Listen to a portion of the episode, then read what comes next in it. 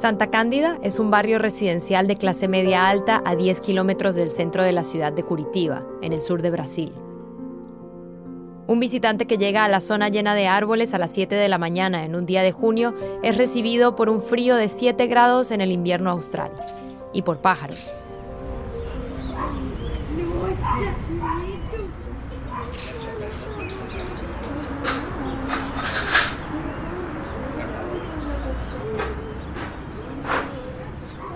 Pero Santa Cándida ha cambiado el último año y medio. Allí es donde se encuentra el edificio de la Policía Federal Brasileña, donde está encarcelado el expresidente Luis Ignacio Lula da Silva. En los alrededores de la prisión se formó una concentración de personas, unas pocas decenas de voluntarios relacionados con los movimientos sociales y el Partido de los Trabajadores. Gritan todos los días, religiosamente, buenos días, buenas tardes y buenas noches, para que Lula los oiga. Durante siete meses estuvieron acampados en las calles de la región, pero el ayuntamiento local los echó. Desde entonces han creado una estructura improvisada que cuenta con un inmueble bautizado como Casa Lula Libre, un centro cultural y un terreno alquilado frente al edificio de la policía, desde donde se comunican con el expresidente. Lula reconoce la importancia que tienen en su vida.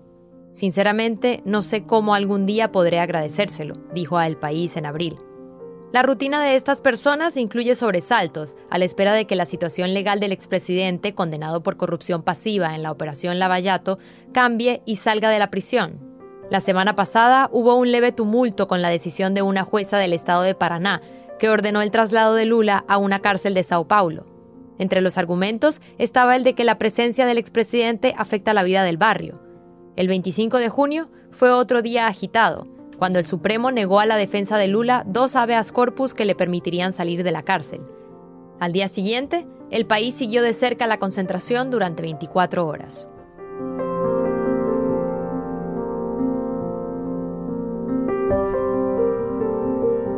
Nueve de la mañana. A esta hora, el silencio de Santa Cándida se rompe con un coro de decenas de personas.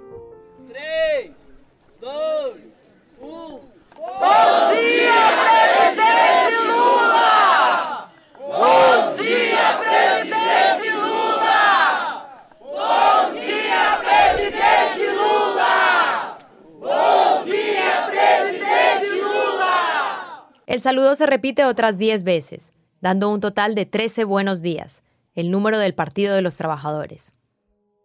Hay unas 60 personas en el terreno frente al edificio de la Policía Federal.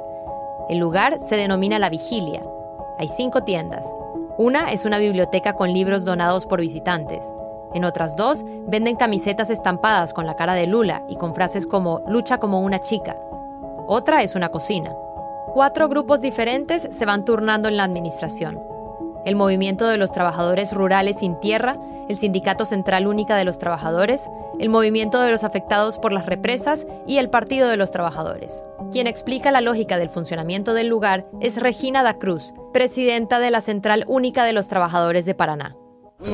después de, de varias, varias eh, Nosotros, después de varios experimentos, cada uno era responsable de un día de la semana. El lunes es MST, el martes es MAP, el miércoles es CUT, el jueves es educación. Viernes siempre ponemos mujeres, ponemos jóvenes, movimiento LGTB. Sábado y domingo es la organización que está aquí. Así que nos dividimos para que cada uno tenga una tarea. Aquella mañana también había turistas. El estudiante de medicina Ezequiel Lemos cuenta que está en Curitiba con un único propósito. Pasamos aquí en Curitiba solamente. Solo para darle los buenos días. En verdad llegamos ayer por la noche, dormimos en un hotel y nos vinimos para acá. Ezequiel creció en el interior del estado de Bahía y dice que él y su mujer llevaron a sus dos hijos de 4 y 6 años para que rindieran un homenaje a Lula. Nunca, eh, en un periodo, ningún otro gobierno. Nunca, ningún otro gobierno hizo tanto. Toda nuestra familia ha podido ir a la universidad. Hoy tenemos a profesores, un médico, mis tías, que son las tres profesoras. Tengo un primo que es profesor en la Universidad Federal de Bahía. Lula representó mucho, mucho, mucho para el Nordeste. Mucho, mucho, mesmo para el Nordeste inteiro. Ele é teu filho, né? Isso. Cara, eu achei ele mais barato, ele olhando para todo mundo e dando risada. bom día. Allí cerca, unos jóvenes suben la calle y entran en una casa, bautizada como Centro Cultural Marielle Franco. En el muro de la entrada hay un grafiti con el rostro de Marielle, la concejal muerta a balazos en Río en 2018, que se ha convertido en un símbolo de la izquierda. También el de Fidel Castro, Hugo Chávez, Rosa Luxemburgo y Ludmila Pavlichenko, una soviética que mató a centenares de alemanes durante la Segunda Guerra Mundial. En medio hay un profesor del movimiento de los trabajadores rurales sin tierra, que da una clase de historia. ¿Qué periodo de historia es? Lula. Entonces percebo, percebo que después de 500 años... ¿Qué periodo de la historia es ese? Entonces vean ustedes, después de 500 años, el pueblo brasileño consigue elegir a un presidente de la República originario de la clase obrera. Encarna el trabajo del indígena, del negro, del agricultor familiar.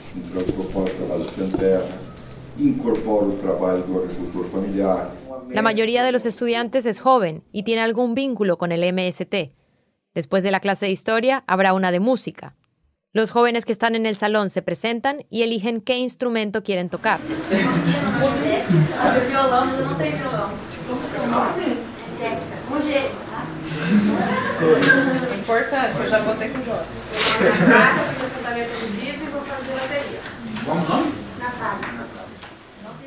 Faltan 10 minutos para las 12. El grupo camina cinco manzanas hasta una casa de dos pisos. Allí se encuentra la Casa Lula Libre, un alojamiento para quien se une a la concentración. La organización no revela cuánto paga por los inmuebles. El dinero proviene de donaciones, afirman. El alquiler en la región varía entre 225 y 2.500 dólares mensuales por una casa de 450 metros cuadrados y cuatro habitaciones. Faltan dos minutos para las 12.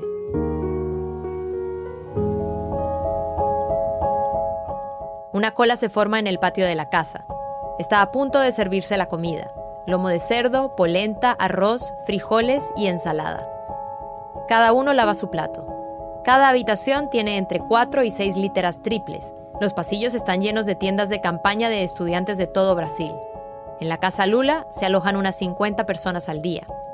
Los grupos empiezan a regresar hacia los alrededores de la celda de Lula. Allá, un músico distribuye un cuadernillo a las personas que llegan. Son temas compuestos para la vigilia, hay canciones de campaña de Lula, clásicos del carnaval y también del nordeste, como Asa Branca, la región de donde es Lula.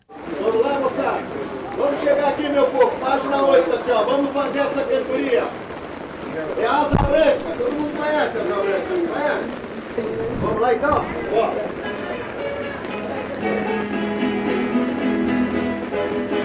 Vamos fazer um verso no original e outro na, na paródia, combinado? Subir a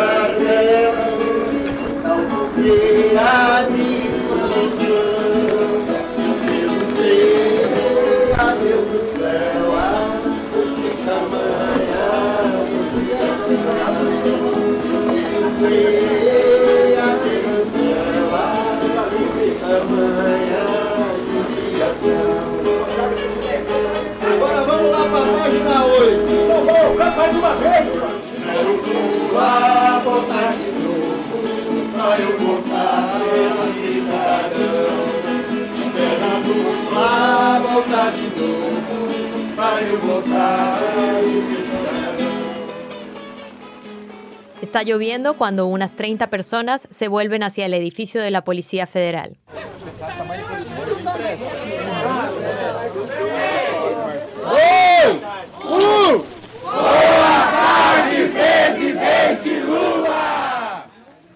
En contraste con los buenos días, que se repiten 13 veces, buenas tardes dura 5 repeticiones y luego la multitud vuelve bajo la lluvia a sus alojamientos.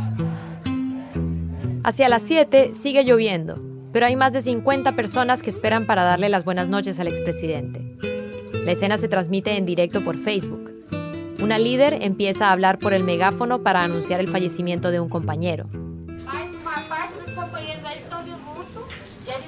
Gostaria também de anunciar o falecimento, infelizmente, do companheiro seu Pedro, lá do acampamento.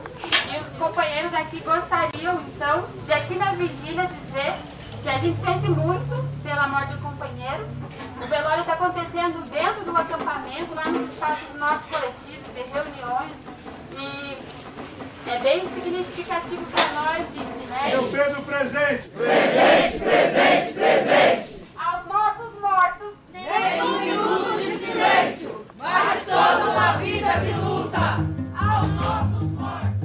Ya han muerto tres personas que han participado en la concentración. Ninguno por actos violentos, aunque a una activista le dispararon desde un coche que pasaba por el lugar en abril de 2018. Sobrevivió y el caso se está investigando.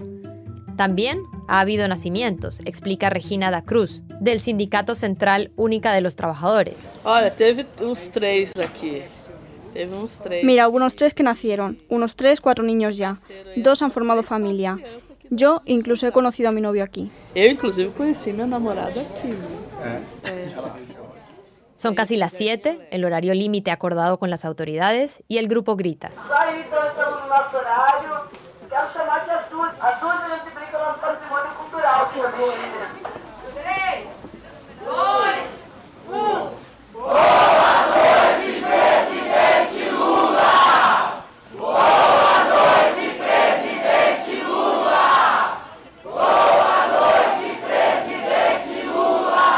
Lo repiten 10 veces más.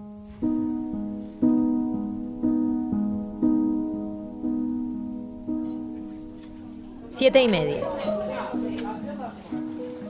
Hay cola en la casa Lula Libre. El menú es arroz, frijoles, polenta, estofado de carne con patatas y ensalada. Algunos se quedan fuera fumando y charlando. La mayoría se ha ido a dormir a las 9. A las 10, el silencio reina.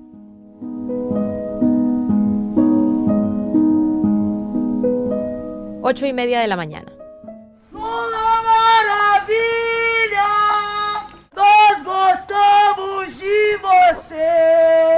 La primera voz de la mañana en la vigilia es generalmente la misma. Es Marciele de Paula, de 19 años. A minha família, para você ter uma ideia, a minha família é evangélica. Mi familia, para que tengas una idea, son evangélicos. Ellos están totalmente en contra de esto.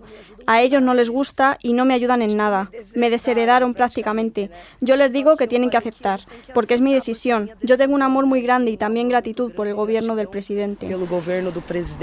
Marciele ha venido de Cuatro Barras, una ciudad del estado de Paraná. Se ha mudado a un piso de estudiantes. No tiene ingresos y su familia no la ayuda. Al preguntarle hasta cuándo se quedará, responde hasta que Lula salga.